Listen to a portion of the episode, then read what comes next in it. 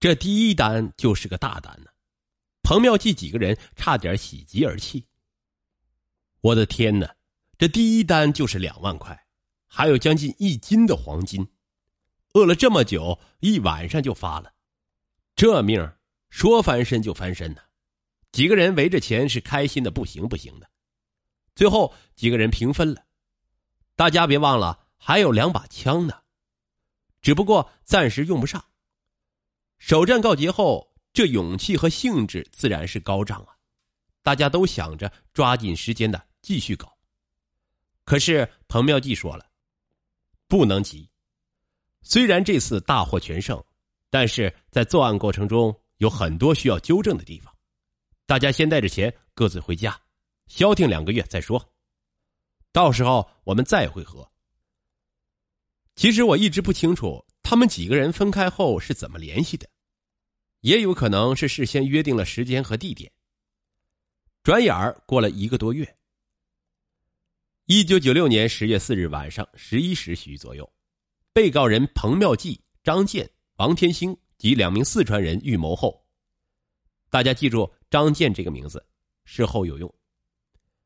他们携带着匕首、手电等作案工具，结伙窜至陕西省潼关县。潼玉镇李家村翻墙进入了村民杨娥、杨娜院中，骗开了屋门，闯入室内，将杨娥、杨娜捆绑后，抢得现金九千余元、金项链一条、金戒指五枚、金耳环两副、金镯子一个、老式手机一部、对讲机一部。抢劫后，张健将杨娥强奸，事后几个人跑了，分赃的时候，大家一看。才九千块钱，对比前一次的也太少了，不行啊，得继续干。仅仅过了五天，一九九六年的十月九日凌晨一时许，彭妙计、王天星、张健及雷家斌、王涵、许大军预谋后，携带匕首、手电等作案工具，结伙窜至灵宝市榆林镇上屯村，翻墙进入了村民郭稳厚家中。钻窗进入屋内，将郭稳厚、张秀云夫妇捆绑后，抢得现金两千五百余元、海绵金四十克、金戒指两枚、金耳环一副、白银五十克、银项链两条，逃跑后分赃。跑到没有人的地方，几个人凑一起就说：“这不行啊，这一次不如一次，这点钱一分也就没了，人多了，钱还少了。”又过了五天，一九九六年的十月十四日凌晨二时许，彭妙计、王天星、张建及许大军预谋后，携带手电、汽油喷枪等作案工具，结伙窜到陕西省太要镇西宝障村，蒙面翻墙进入了村民杨喜才家院中，用汽油喷枪烧坏窗框、拉完钢筋后，钻窗入室。将杨喜才、程聪敏夫妇捆绑后，抢得现金八百余元、黄金三百克、金项链一条、金耳环一副、红塔山香烟一条。四人逃跑后分赃。这几个人就开始埋怨，这钱是越来越少。彭妙计发话停手，各自回家休息一段时间，好好总结一下原因。他们只是看谁家有炼金池，但是不考虑到底是不是真的有钱。谁也不能去人家家里去问呢，只能通过房子和道听途说去进行参考，也没有其他的办法，就只能暂时先这么干着。连续作案。一九九六年十一月五日凌晨二时许，彭妙计、王天星、苏小平、赵小斌及雷家斌、王涵、许大军预谋后。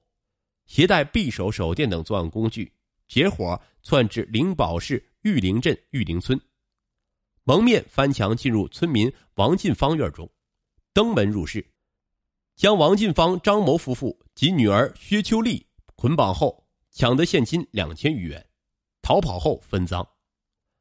钱还是不多，这可咋办呢？这眼看就要年底了，不搞一笔大的，这年都没法过呀。那就。继续干。这次相隔了八天。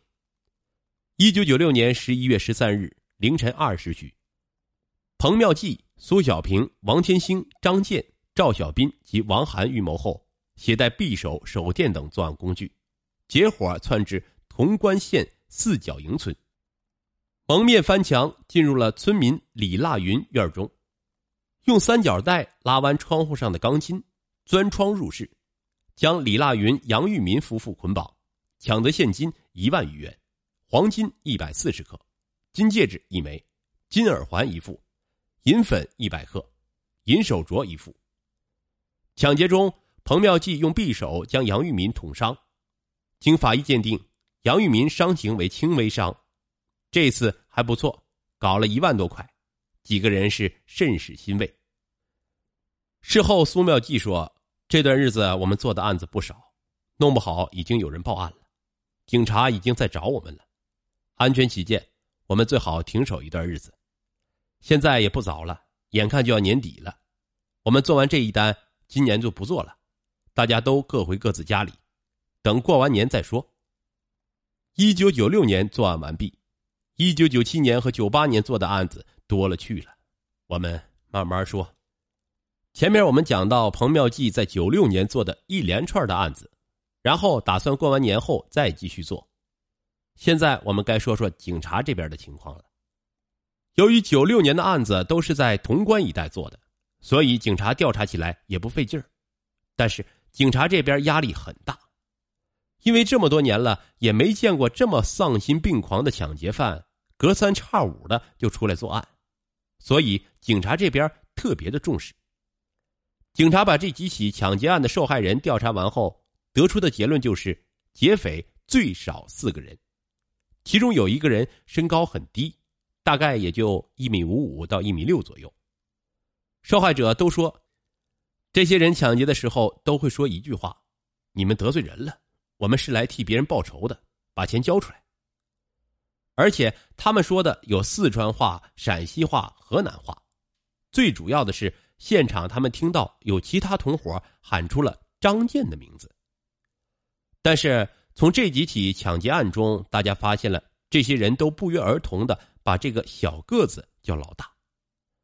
警察也纳闷最不起眼的人能当大哥？不管怎么说，警察这次得到的线索非常的给力。但是去哪里找这些人呢？歹徒都说蒙面，而且都是夜间作案。于是警察用了最笨的方法，张贴公示征集线索。可是过了很久，一点线索都没有，警察就认为这伙人肯定已经逃出了他们的掌控范围，去外地躲了起来。此时，警察的调查重点就是小个子和张健。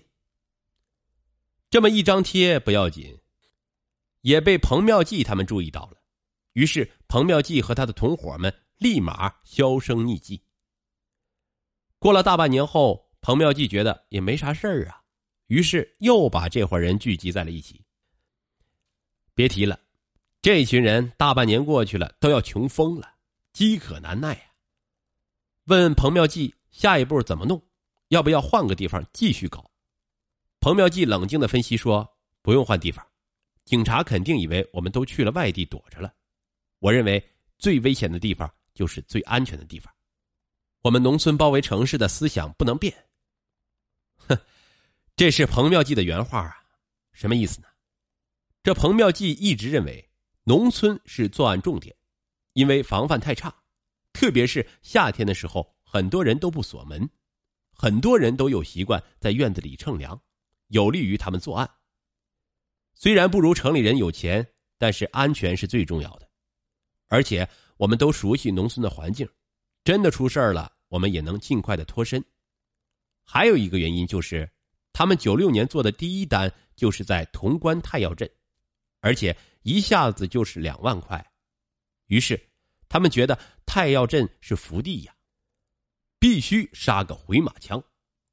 而且呢，彭妙计对之前作案的同伙非常不满意，觉得这些人能力太差，事先说的挺好，但是一到抢劫的时候就乱哄哄的，根本不按照事先预设好的去执行。所以，彭妙计有了换人的打算。与此同时，和彭妙计团伙一样的其他抢劫团伙也是有很多的，但是陆陆续续都被抓了，唯独彭妙计他们安然无事，这也让他们的侥幸心理大增。